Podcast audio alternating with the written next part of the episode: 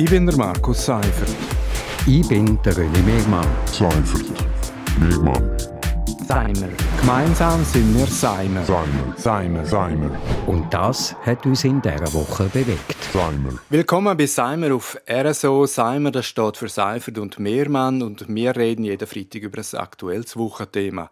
Ja, René, heute reden wir über die Rosenbergbahn. Die pflegen ja offenbar seit Jahrzehnten Tradition, dass man lokale Politiker und Politikerinnen mit einem Gratisabo im Wert von 550 Franken verwöhnt. Das ist publik geworden, weil sich der Reto Ruas, Rechtsanwalt und Mitglied vom Gemeindeparlament, über die Praxis gewundert hat.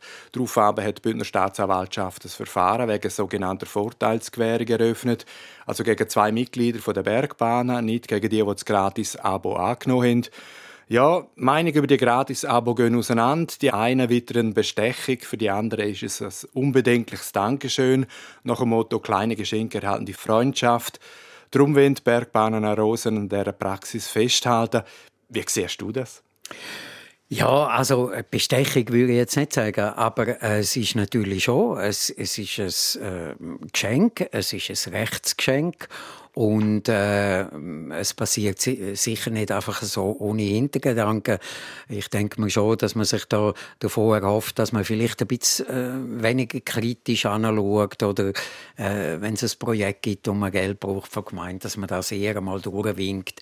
Es ist aber in Graubünden äh, nicht eine unübliche Praxis. Ich mag mich noch erinnern, in den 80er und 90er Jahren, wo man sogar äh, Journalistinnen und Journalisten in dem Medienhaus äh, äh, Saisonabos für, für die Wintersaison verschenkt hat, eine gewisse Bergbahn. Also das ist der Gang und Gäbe gesehen. Äh, es ist dann aber oft so gesehen, dass die Journalisten die Abos dann zurückgehen und gesagt haben, wir brauchen das nicht, wir wollen das nicht, wenn wir Skifahren gehen, zahlen wir selber. Aber auch dort ist natürlich die Idee dahinter gesehen, nicht zum die, zum die Leute bestechen, sondern zum einfach sagen, schreibst du vielleicht ein bisschen weniger kritisch über uns. Ja, so Geschenke und Privilegien für Amtsträger sind ja immer schon eine Grauzone. Aber Bestechung, also wenn wirklich für eine konkrete Gegenleistung Geld oder Geldwert fließen oder sogenannte Vorteilsgewährung, das sind eigentlich dann schon Straftatbestände. Und eigentlich sollten für Politikerinnen und Beamte äh, Verhaltensregeln gelten. Also kantonal gilt ja übrigens 200 Franken Wert für eine Geschenkannahme als Obergrenze. Und ich behaupte ja nicht, dass alle Politikerinnen und Politiker bestechlich sind, aber es wäre auch naiv zu glauben, dass man wirklich die zuwendungen Rabatt, Geschenke, Einladungen überkommt, weil man so schöne blaue Augen hat oder besonders charmant ist? Also äh, das ist ja so. Es, hat, es hängt immer mit dem, mit dem Amt zusammen, wo man dort äh, äh, ausübt. Und, und das ist unbestritten, dass, dass das schon mit einem gewissen Hintergedanken aufgeschenkt wird.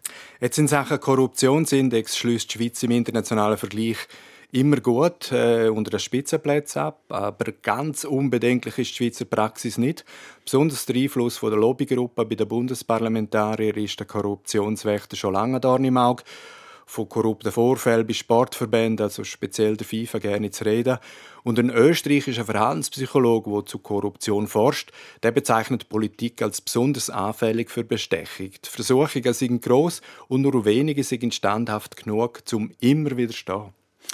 Ja, das kann, kann, ich mir schon, ja, das kann ich mir vorstellen. Also das ist natürlich ähm, auch wenn man, wenn man jetzt gerade das nationale Parlament anschaut, da ist natürlich für jeden Verband oder für einen Verein oder so, ist das natürlich auch eine Auszeichnung, wenn ein Nationalrat oder ein, ein Ständerat äh, das Präsidium übernimmt. Und das macht man aber nicht einfach, weil man dann Freude hat an, an dem Mann oder der Frau, sondern das ist auch schon mit dem Hintergedanken natürlich, dass wahrscheinlich gewisse, gewisse Anliegen dann auch in Kommissionen können eingebracht werden, im Rat, in Politik eingebracht werden. Also der Hintergedanke ist um. Ich glaube jetzt nicht, dass das mit Bestechung oder aktiver Beeinflussung zu tun hat. Aber der Gedanke, dass wenn man einen Nationalrat hat, wo einen Verband präsidiert, dass der die Anliegen eben auch einbringt in Politik, der ist natürlich da. Ich, ich glaube, das streitet auch niemand ab. Die Zuwendungen für Beamte und Amtspersonen sind aber eigentlich schon generell heikel. Darum ist die Praxis der Bergbahn Rosa im jetzigen Moment wenig sensibel, auch nicht sehr zeitgemäß. Aber es wäre auch naiv, wenn man glaubt, dass die Arosa-Geschichte die einzige fragwürdige Praxis im Kanton ist. Also die ist jetzt einfach publik geworden. Die ist jetzt einfach publik geworden. Ich glaube, da gibt es noch, da gibt's noch äh, mehrere so Sachen, die wir einfach nicht wüssten und wo vielleicht irgendwann mal, mal aufkommen. Eben ja das, das Beispiel erwähnt mit der Bergbahn nicht Arosa, explizit, das ist nicht Arosa gesehen, wo, wo die Journalisten beschenkt hat und, und ähm, ja, das, die Praxis gibt es inzwischen nicht mehr, weil man dort auch als Medienunternehmen dann ganz klar gesagt hat, dass wenn man nicht, ich könnte der Redaktion vielleicht eine Tageskarte zur Verfügung stellen, die kann irgendwer mal nehmen, wenn er will Skifahren, einmal im Jahr, aber mehr geht nicht. Ja, aber sonst werden wir nicht so bestürmt. Also wir zwei warten immer noch auf ein gratis Skiabo, auf Flotterrabatt.